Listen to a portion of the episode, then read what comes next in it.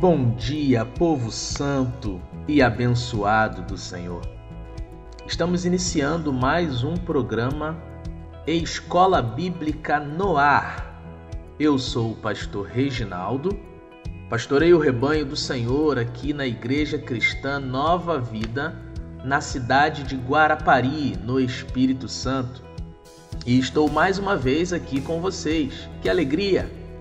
Que privilégio da parte do Senhor nos permitir estudarmos um pouco mais a Sua palavra.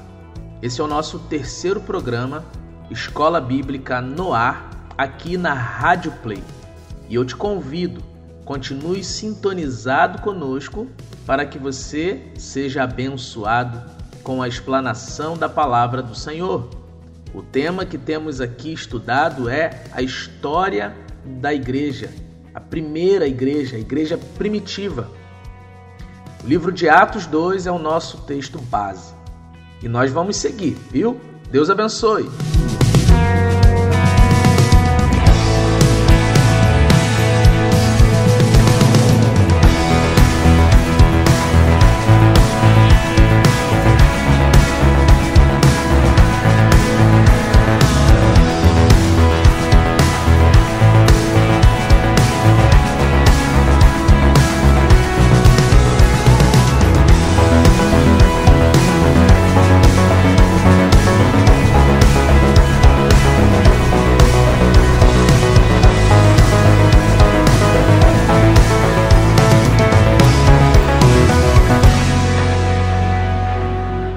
Sido um privilégio para nós estudarmos a palavra do Senhor.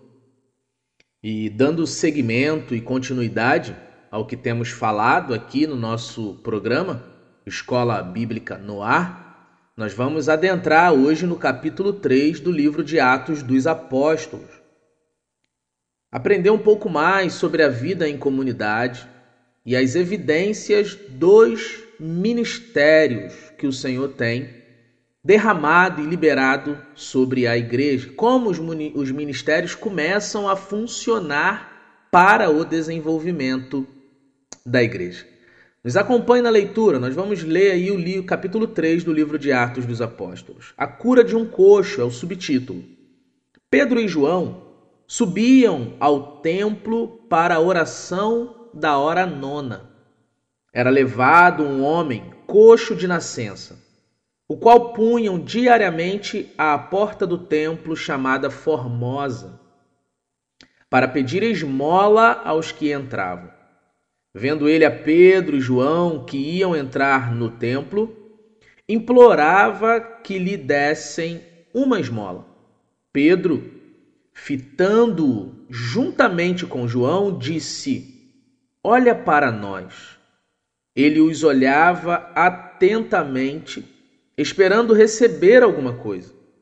Porém, Pedro lhe disse: Eu não possuo nem prata e nem ouro, mas o que eu tenho, isso te dou. Em nome de Jesus Cristo, o Nazareno, anda.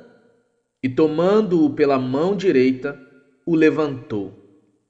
Imediatamente os seus pés e tornozelos se firmaram de um salto se pôs em pé, passou a andar e entrou com eles no templo, saltando e louvando a Deus. Que alegria desse homem, não é verdade?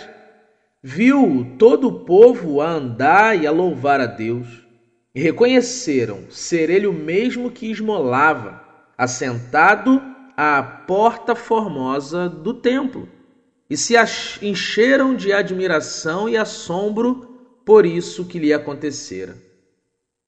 Apegando-se ele a Pedro e a João, todo o povo correu atônito para junto deles no pórtico chamado de Salomão.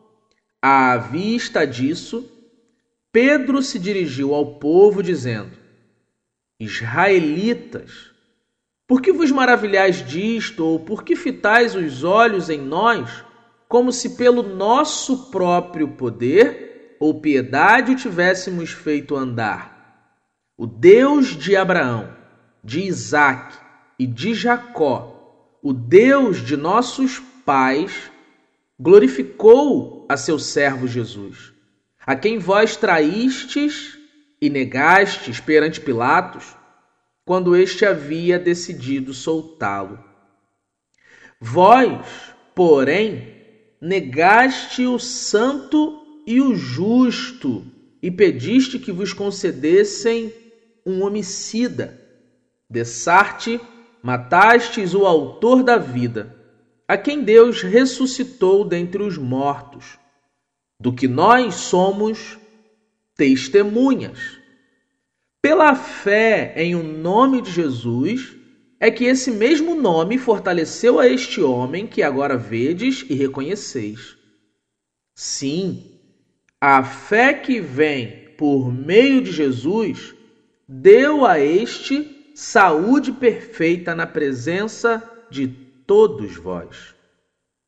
E agora, irmãos, eu sei que o fizeste por ignorância, como também as vossas autoridades, mas Deus assim cumpriu o que dantes anunciara por boca de todos os profetas, que o seu Cristo havia de padecer.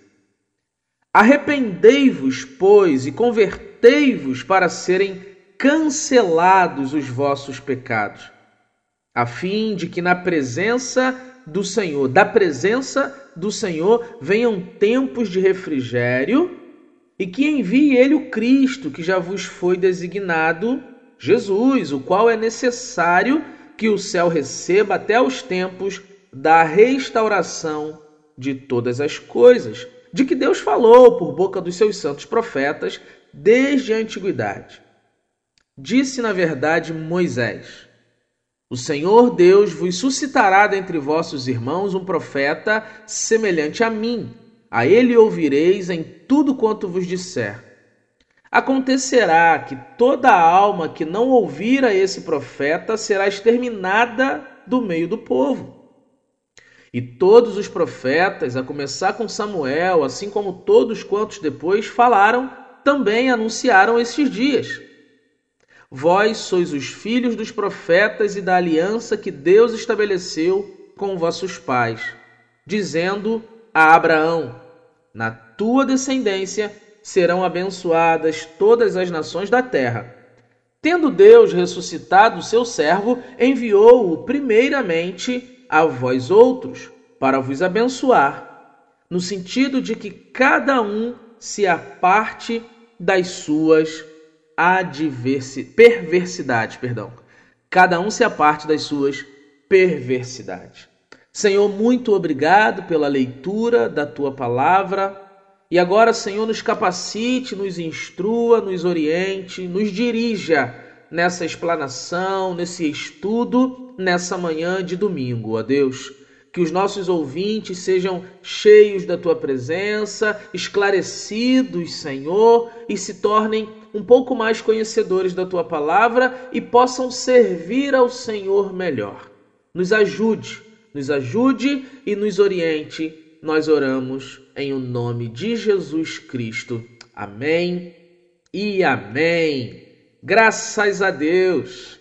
Se você está me ouvindo aí do outro lado, né? Se você está na sua casa, ou se você está praticando algum esporte, ou mesmo voltando da sua congregação, ou fazendo aí alguma tarefa doméstica e o rádio, o celular, o, enfim, o aparelho que você estiver usando aí, né, para me ouvir, que você receba a presença de Deus aí no seu lar. Não é verdade? Que seja uma manhã de bênçãos Querido, nós separamos aqui o capítulo 3 do livro de Atos dos Apóstolos, dando seguimento ao nosso estudo.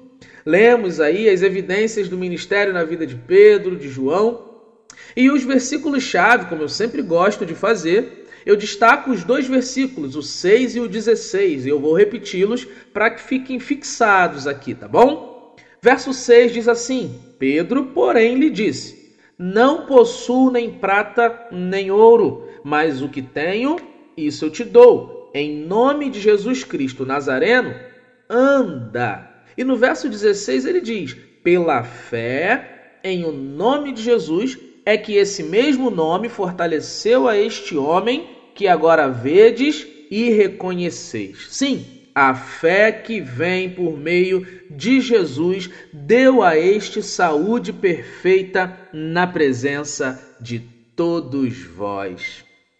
Esses são os dois versículos que nós destacamos e chamamos de versículo-chave para a nossa meditação e instrução nessa manhã. Das aulas que se passaram, e já se passaram aí duas aulas, duas ministrações, dois estudos, na verdade, dois programas, nós falamos sobre o surgimento da igreja, falamos sobre o Pentecostes, falamos como a igreja começou a se formar, a, o que fomentou a igreja. A partir de agora, vamos falar sobre como a igreja passou a desenvolver em seus ministério, em seus ministérios, perdão, e a formação da sua liderança. O capítulo 3 de Atos, ele narra exatamente um episódio ocorrido na vida de Pedro e João enquanto eles se dirigiam para o templo, enquanto eles caminhavam para o templo enquanto eles seguiam para o templo. Era a oração da hora nona e eles estavam se dirigindo ao templo para orar, para viver a vida em comunidade. Observem que eles ainda não estavam no templo, não tinham nada programado fora do templo, não tinham nada planejado fora do templo e nenhuma hora marcada a programação, a organização de horário, a agenda deles estava para o templo. Mas eles estavam na dispensação do Espírito. Eles estavam na dispensação do Espírito. E assim deve ser a igreja. Assim devemos ser eu e você. Não podemos ser igreja apenas no templo. Não podemos viver em comunidade, viver a vida cristã apenas na igreja. Nosso papel sacerdotal, ele ele vai além. A nossa missão é muito mais ampla. Nosso chamamento deve ser evidenciado no mundo e nas cercanias às quais nós vivemos. A igreja deve ser relevante em sua missão através da nossa vida, no cotidiano. Ou seja, aquilo que fazemos no templo, na igreja, na vida em comunidade, deve ser tão comum a ponto de podermos fazer em qualquer lugar. Se oramos no templo, podemos orar nas ruas, em casa, em comunidade, em família se cantamos e louvamos e adoramos e exaltamos ao Senhor no templo, na igreja, podemos e devemos cantar, louvar, exaltar, glorificar a Deus em qualquer lugar, seja no nosso trabalho, seja na nossa casa, seja enquanto estamos cuidando das tarefas do lar, seja enquanto estamos no computador, cantar, louvar, exaltar, pregar o evangelho, partilhar da palavra de Deus deve ser algo intrínseco em nossas vidas. Muitos irmãos ainda separam o templo do restante de suas vidas, como se vivessem dois momentos. Sou crente, estou crente na igreja, e fora da igreja eu tenho a minha vida comum. É como se no templo assumíssemos um papel e ao sair deixássemos a função de lado. Fica aquela sensação de que acabou o expediente, se é que os irmãos entendem o que eu quero dizer, né? Pedro aqui é, e João, eles despertaram para uma necessidade alheia. E é sobre isso que nós vamos falar um pouquinho aqui. Como desenvolver ministérios? O que é ministério? Que tipo de ministério existem. Bom, para que possamos falar sobre ministério, precisaríamos entrar em outros livros da Bíblia, em outros textos da Bíblia. Eu vou me prender aqui no capítulo 3, tá bom? Não é a palavra final sobre ministério, mas o que eu quero levar os irmãos a pensarem e refletirem é como a igreja começou a desenvolver os ministérios. Então, eu não vou ler é, Efésios, Romanos, Coríntios, onde Paulo fala mais sobre ministério e classifica os ministérios. Eu vou me ater ao livro de Atos 3 propositalmente. Tá bom? Quando falamos aqui de desenvolver ministério, eu estou me referindo às ações pessoais de cada crente no mundo. Ou seja, o nosso papel na sociedade, qual é? Devemos revelar o papel da igreja? Devemos é, é, é, praticar os atos que praticaríamos no tempo? Sim, claro. Tendo em mente que ministério e liderança são duas coisas completamente diferentes. Ministério e liderança são duas coisas completamente diferentes. E isso aqui é para nós pensarmos. O líder não significa dizer que ele é investido do ministério A, B, C, D, E ou F. O líder, ele é alguém separado por Deus, com dons específicos, com um chamamento específico para liderar, para conduzir, para reger. Os ministérios são distribuídos para toda a igreja. Nem todo mundo que tenha ministério A, B, C ou D significa dizer que será um bom líder, que exercerá o cargo de liderança tão bem assim. Então, ministério e liderança são duas coisas completamente diferentes. Pode ser que alguns de nós sejamos investidos de ministérios, sejamos cheios de ministérios, de dons, de talentos, vocacionados para isso, aquilo e aquilo outro, mas nunca chegaremos a ser uma liderança nunca chegaremos a atuar como líder regente de alguma atividade, de algum grupo, de alguma igreja, de alguma denominação que seja, porque são coisas diferentes. Podemos compreender que a igreja que exerce ministérios é aquela que conhece a Bíblia e seus ensinamentos e os põe em prática, independente de terem cargos ministeriais de liderança independente de serem líderes, são pessoas que têm o ministério, que conhecem e praticam os ensinamentos da palavra e são usados por Deus para o desenvolvimento da comunidade. Ter um ministério, viver um ministério, vivenciar um ministério, significa dizer que eu estou pronto para servir a minha comunidade. O ministério não é para mim. O ministério é através de mim. Eu sou um instrumento de Deus para evidenciar ministério A, B, C, D ou E. Em outras palavras, eu não preciso ter um cargo de evangelista para evangelizar. Não preciso ter o cargo de diácono para servir ao meu irmão. E não preciso ser pastor para pregar a palavra de Deus, para orar por alguém. Quando a igreja entende o seu papel na sociedade, o cargo não tem a menor importância. O mais importante é praticar o serviço, é servir. A igreja de Atos, ela começou a desenvolver exatamente dessa forma. Tinha os seus líderes, foram levantados por Deus doze homens no início, um se perdeu no meio do caminho, ficaram onze. Os líderes existiam, mas todos tinham tudo em comum eles compartilhavam, eles aprendiam juntos, eles compartilhavam conhecimento, experiência, desenvolviam a vida em comunidade juntos. Todos oravam, todos jejuavam, todos compartilhavam e aprendiam da palavra juntos. Assim, a igreja se desenvolvia. E com isso, a liderança passou a organizar a igreja de forma assistencial, mas com o foco principal na pessoa de Cristo permanecendo o foco principal em Cristo.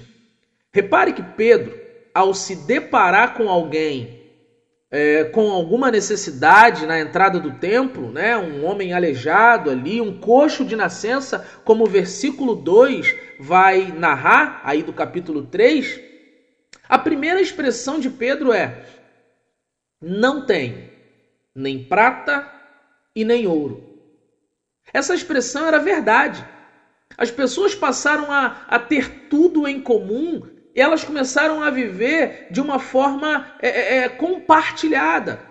O que eu preciso hoje eu encontro no irmão A, o que eu preciso hoje eu encontro no irmão B, e a gente vai compartilhando, e aquilo que o irmão precisa eu tenho, e nós vamos trocando e vamos desenvolvendo a vida em comum. Isso era uma prática nesse momento, nesse período. Eles se reuniam no templo e conheciam a necessidade uns dos outros, e quem podia ajudar o irmão A ajudava, quem podia ajudar o irmão B ajudava. Quando Pedro diz: Eu não tenho ouro, eu não tenho prata, ele que era um pescador, ele tinha deixado a sua tarefa para viver em função do seu ministério, para viver integralmente para o ministério. E aí ele diz: Eu não tenho nem prata e nem ouro, mas em nome de Jesus Cristo. Anda. Em nome de Jesus Cristo, anda. O que eu tenho, o que eu tenho é o que eu vou te dar. E o que que Pedro tinha ali? Pedro tinha a graça, Pedro tinha o poder de Deus sobre a vida dele, eh, ministrando ali sobre a vida dele, né? O que que isso representa para nós? Primeiro, Pedro assumiu a sua missão.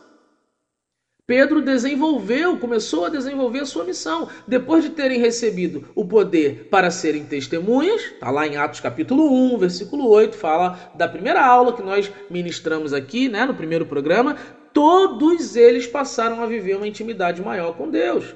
Receberam o poder para serem testemunhas e passaram a desenvolver uma vida íntima com Deus, um relacionamento íntimo com Deus por meio do Espírito Santo. A timidez, a covardia e o medo passaram a dar lugar à ousadia, à intrepidez e à coragem. E tudo isso, irmãos, vinha de Deus. Ao mesmo tempo que isso se tornava uma referência para toda aquela igreja. Em primeiro lugar, o que acontece aqui é que Pedro assume a sua missão. E em segundo lugar, Pedro sabia no nome de quem os milagres estavam acontecendo e deveriam acontecer. Em nome de Jesus.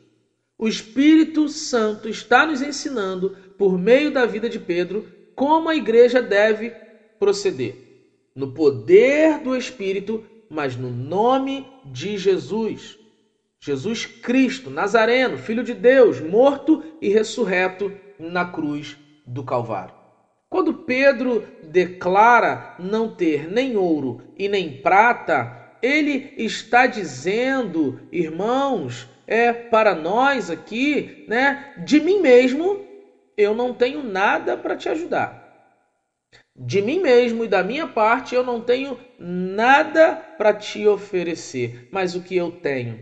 Ah, e a graça que eu tenho, o que Deus me deu e tem me dado, isso eu te dou. Há um compartilhamento de Pedro para com aquele homem que sofria ali e era posto na entrada da porta formosa todo dia que tinha oração. Pedro tinha a presença do Espírito, a certeza de que Cristo estava com ele, a ousadia e a intrepidez para a oração. A coragem e o temor de Deus estava sobre Pedro. Podemos não ter muita coisa, irmãos, mas alguma coisa Deus nos deu. E o que Deus nos tem dado, temos também que compartilhar. O ministério começa a ser evidenciado exatamente aqui, quando eu e você compartilhamos aquilo que temos recebido de Deus. Alguma coisa de Deus como igreja nós podemos sim ofertar para esse mundo.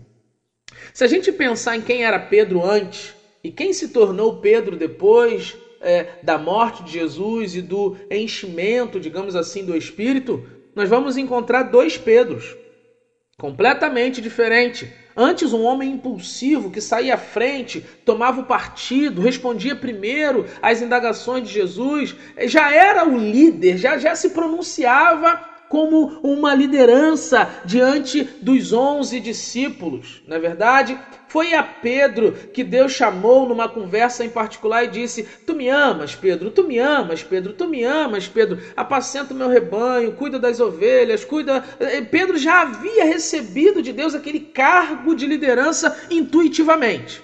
E agora ele começa a praticar essa liderança sobre os outros discípulos. E assim, em meio ao desenvolvimento de um ministério pessoal e de uma liderança de grupo de pessoas para conduzi-los, eles começam, a igreja começa a desenvolver ministérios. Porque o ministério não era só para Pedro, que era o líder, não era só para João, que estava do seu lado como um, um auxiliar, alguém ajudando a ele. Não!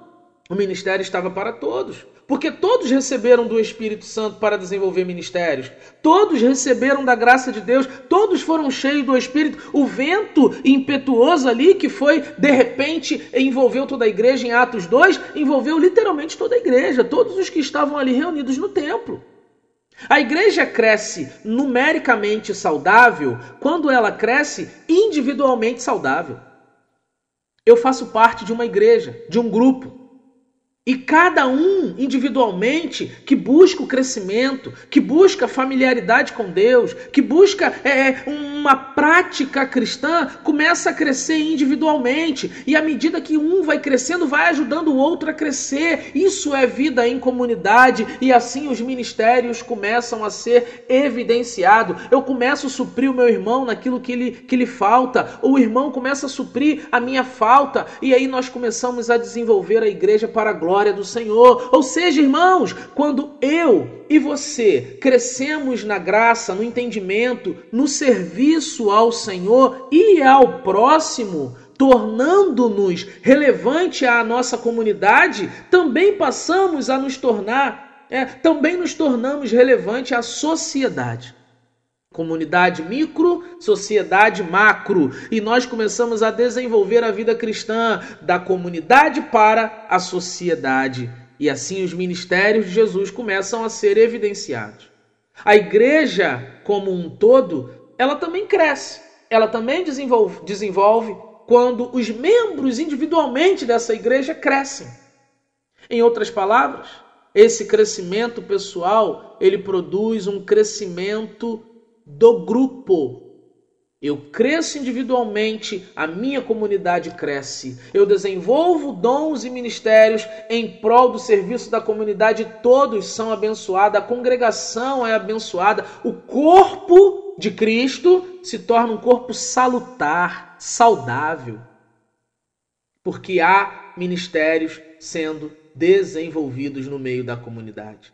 E todos nós, o menor o dedinho menor desse corpo tem a sua importância, tem a sua relevância para o, o desenvolvimento de um todo. Não é a quantidade de ministérios que produz crescimento, mas o crescimento salutar que produz ministérios.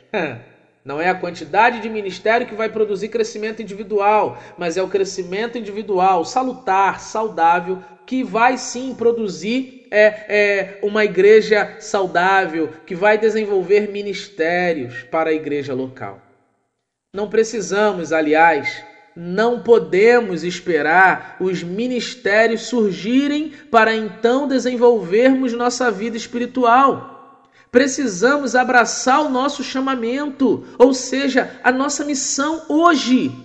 E a nossa missão hoje é servir a Deus como igreja. Essa é a nossa missão: servir naquilo que eu posso, servir naquilo que eu tenho, compartilhar aquilo que eu já recebi. E cada vez que eu e você recebemos uma palavra, cada vez que eu e você recebemos a palavra do Senhor, nos dando impulsionamento, crescimento, nos levantando, nos ensinando e exortando, há crescimento em nós. E essa mesma palavra nós podemos compartilhar e assim desenvolver o ministério que o Senhor tem nos confiado. Talvez a nossa maior dificuldade seja em lidar com o desenvolvimento do ministério e o crescimento pessoal.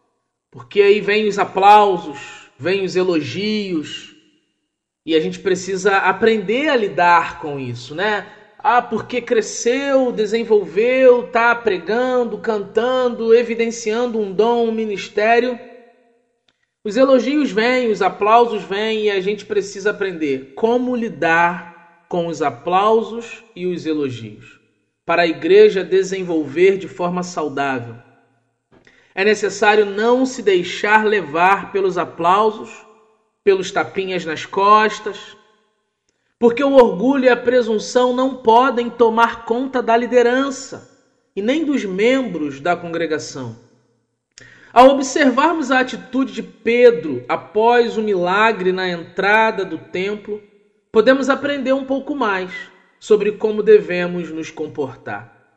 Versículo 11 até o versículo 21, depois do que Pedro faz ali, né, sendo usado pelo poder de Deus e cura aquele homem, né, com uma palavra ali, aquele homem, ele começa a acompanhar Pedro e João. E o versículo 10 diz: Reconheceram ser ele mesmo que esmolava sentado à porta formosa do templo e se encheram de admiração e assombro por isso que lhe acontecera. E aí o que que Pedro faz? Pedro vai discursar mais uma vez. Ele levanta-se, né, com, com mais uma palavra, com mais uma pregação, com mais um discurso. E nesse discurso, a primeira coisa que Pedro faz, ele tira o foco daquela cura e daquele milagre da sua pessoa. Ele diz aí no versículo 12, ele diz lá no verso 12, ele diz, a, verso 11: apegando-se ele, o homem que foi curado, a Pedro e a João, todo o povo correu atônito para junto deles no pórtico chamado de Salomão. À vista disto, Pedro se dirigiu ao povo dizendo: Israelitas, por que vos maravilhais disto? Ou por que fitais os olhos em nós, como se pelo nosso próprio poder ou piedade o tivéssemos feito andar?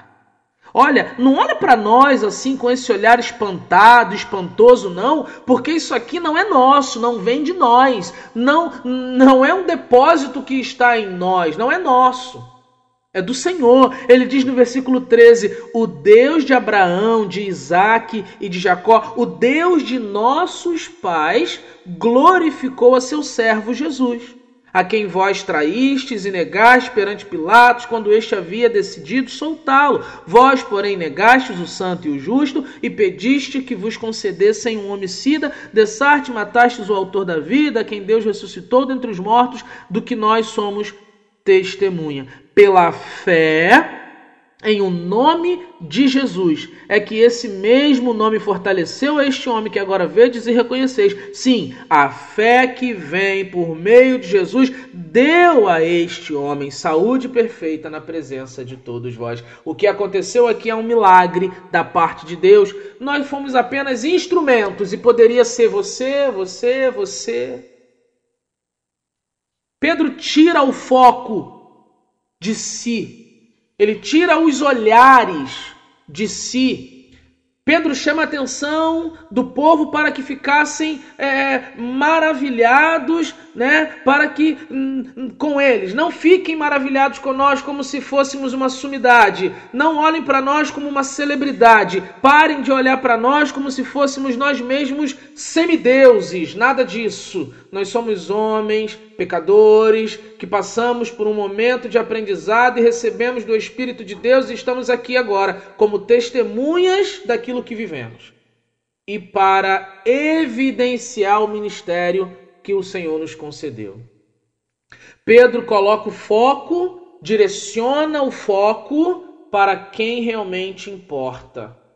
Se a igreja de Pedro estivesse entre nós hoje, certamente a foto dele não estaria em evidência na fachada da igreja.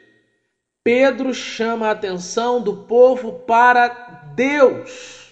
Pedro chama a atenção do povo para quem realmente é o Senhor e opera milagres. Pedro chama a atenção do povo para o que Deus fez na vida de Jesus, glorificando, ressuscitando dentre os mortos nós não somos é, a, a, quem, devemos, quem devemos se destacar, ou mesmo dignos de recebermos aplausos, porque nós somos apenas testemunhas.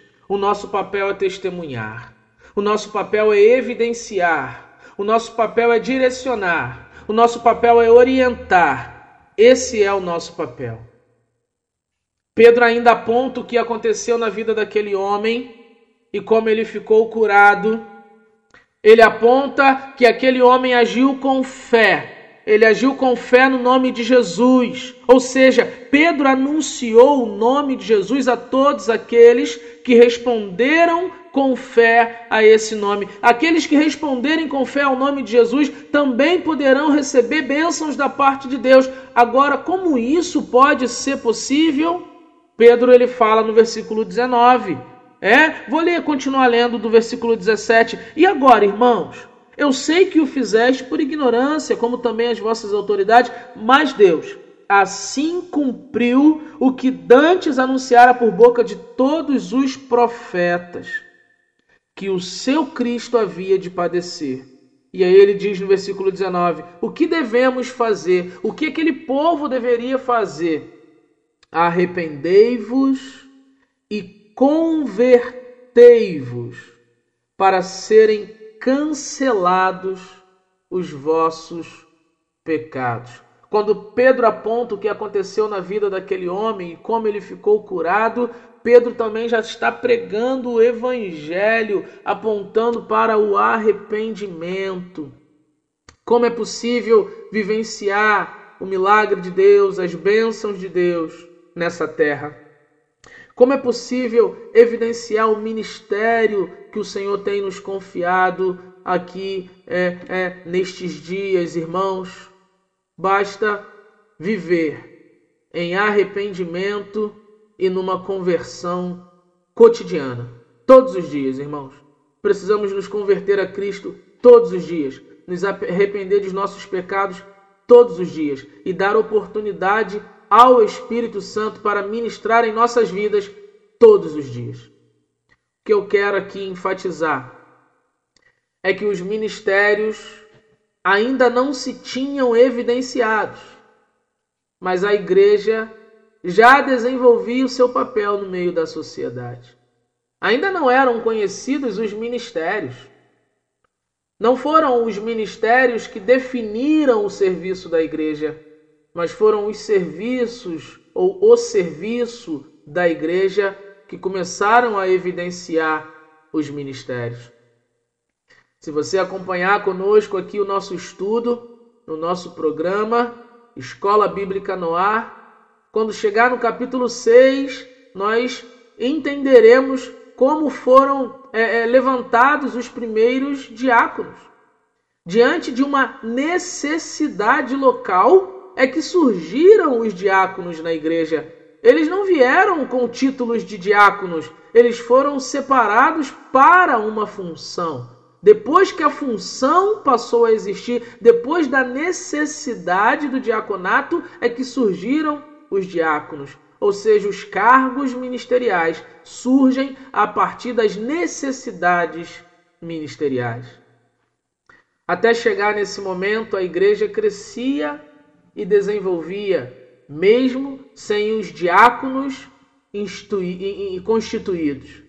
Essa igreja, ainda sem nome, ainda sem um lugar definido de culto, mas com um único propósito muito bem estabelecido. Qual era esse propósito? Cumprir a missão de Jesus.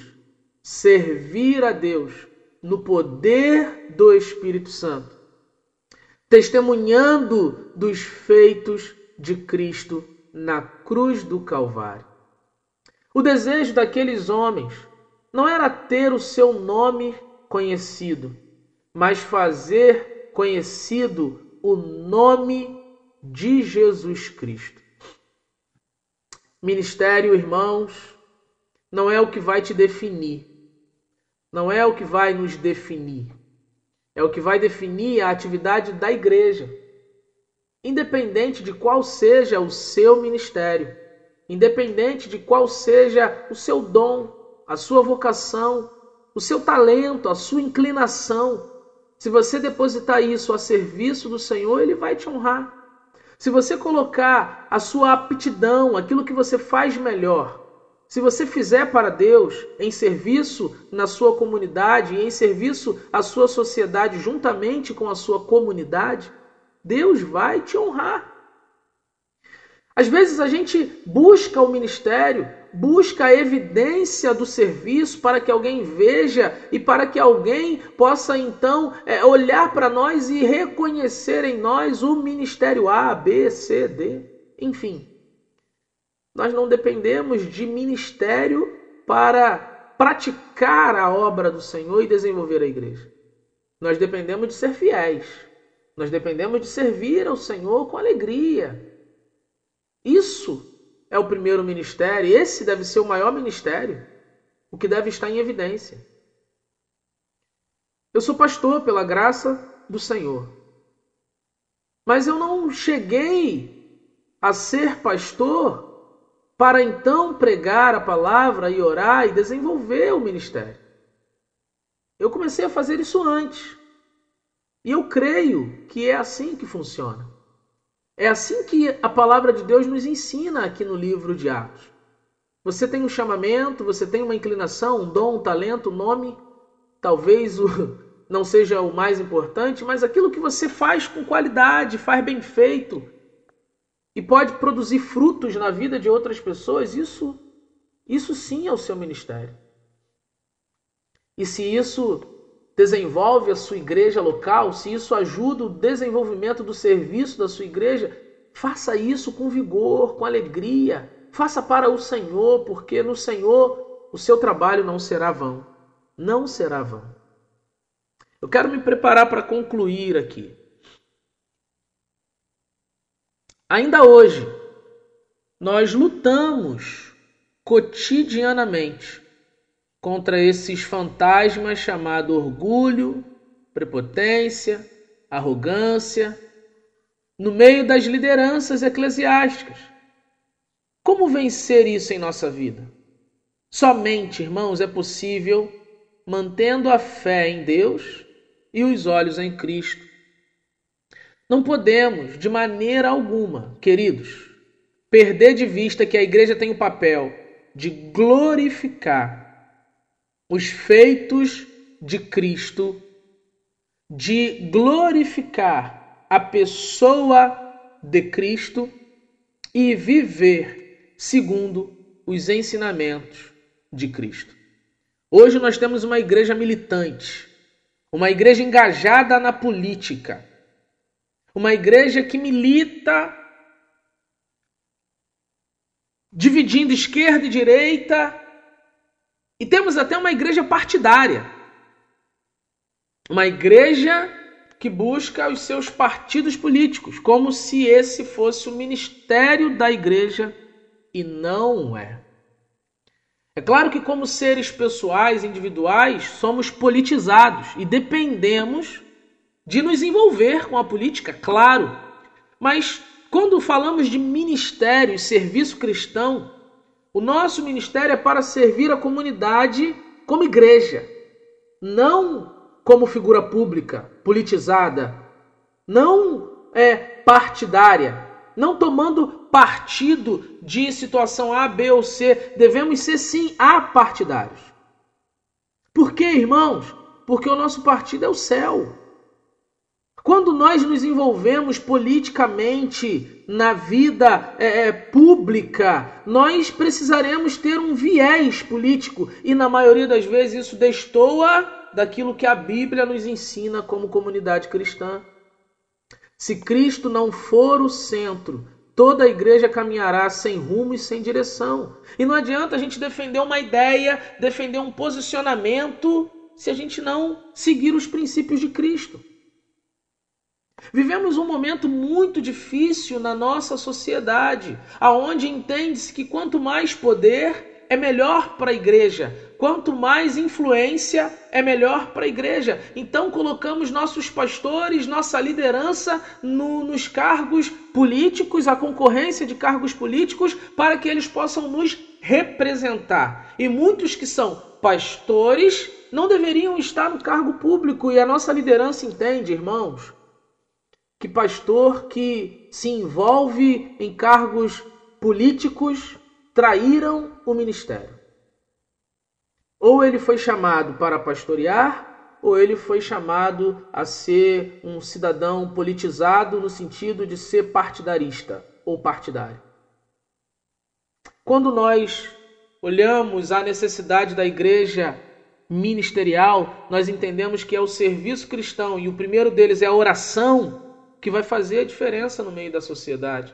Sem demagogia, queridos, orando e buscando a direção de Deus, ele vai levantar homens cristãos que sejam, mas não investindo de liderança eclesiástica para estarem envolvidos na política diretamente. Eu não tenho que ser um pastor com um cargo A, B ou C para poder fazer ou trazer influência e melhorias para a comunidade. Eu preciso ser um homem de oração.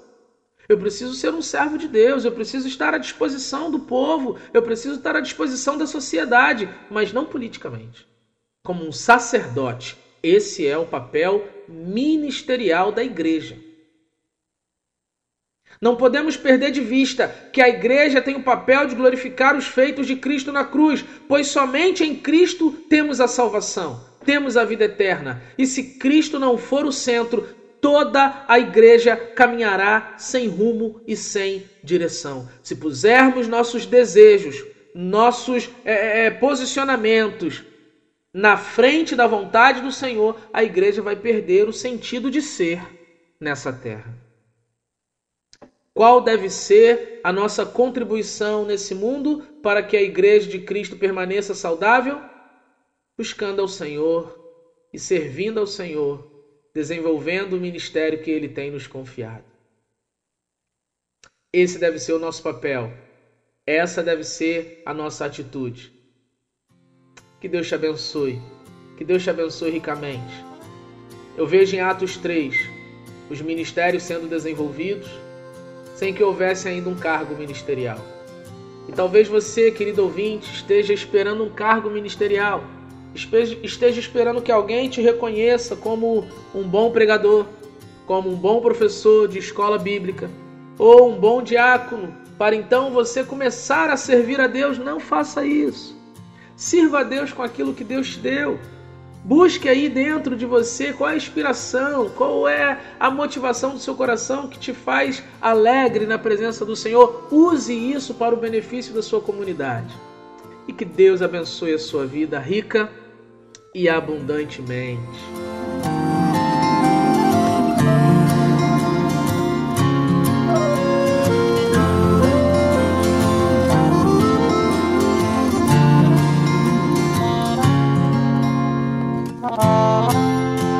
quero orar por você, quero abençoar a sua vida, mas antes disso eu quero agradecer, agradecer a oportunidade mais uma vez que o Senhor nos deu, né, de compartilharmos da sua palavra.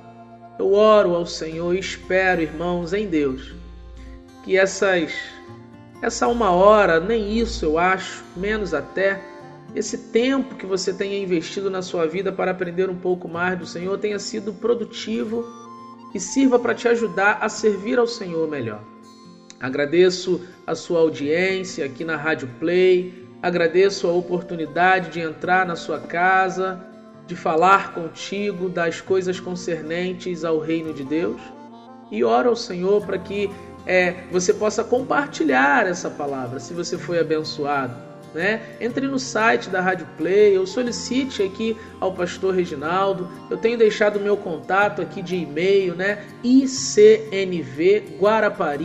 icnvguarapari@gmail.com, gmail.com, icnvguarapari@gmail.com. Entre em contato conosco se você deseja uma oração específica, deseja conhecer um pouquinho mais do nosso ministério, mande lá uma mensagem no e-mail e nós estaremos prontamente para lhe responder, tá bom? Um grande abraço, que Deus te abençoe. Oremos ao Senhor. Obrigado, Deus, querido Deus. Privilégio e oportunidade de estarmos aqui falando da tua palavra. Espero em ti, Senhor, que tu possas cumprir o teu objetivo falar aos nossos corações e nos preparar melhor para que possamos te servir melhor. Senhor, abençoe esse meu irmão, essa minha irmã, a sua casa, a sua família, a sua igreja, seu ministério. Abençoa, Senhor, faz derramar das ricas bênçãos do alto sobre a vida deles. Que eles possam desenvolver dons e talentos, aptidões reconhecerem as suas vocações em serviço ao Senhor que o teu Espírito seja glorificado, que tenhamos aí um domingo abençoado, que tenhamos um dia cheio da tua presença, uma semana cheia de alegria. Guarda a nossa vida, Senhor, livra a nossa casa, ó Deus, dessa pandemia que assola o mundo nesses dias, Senhor. Nós te louvamos e te agradecemos o privilégio de passarmos mais um tempo aqui juntos, unidos em propósito de aprendermos a palavra do Senhor. Grande abraço, querido. Deus abençoe sua vida. Fique em paz e siga na fé. Tchau, tchau. Até o próximo encontro. Continua sendo Deus. Ele continua sendo bom.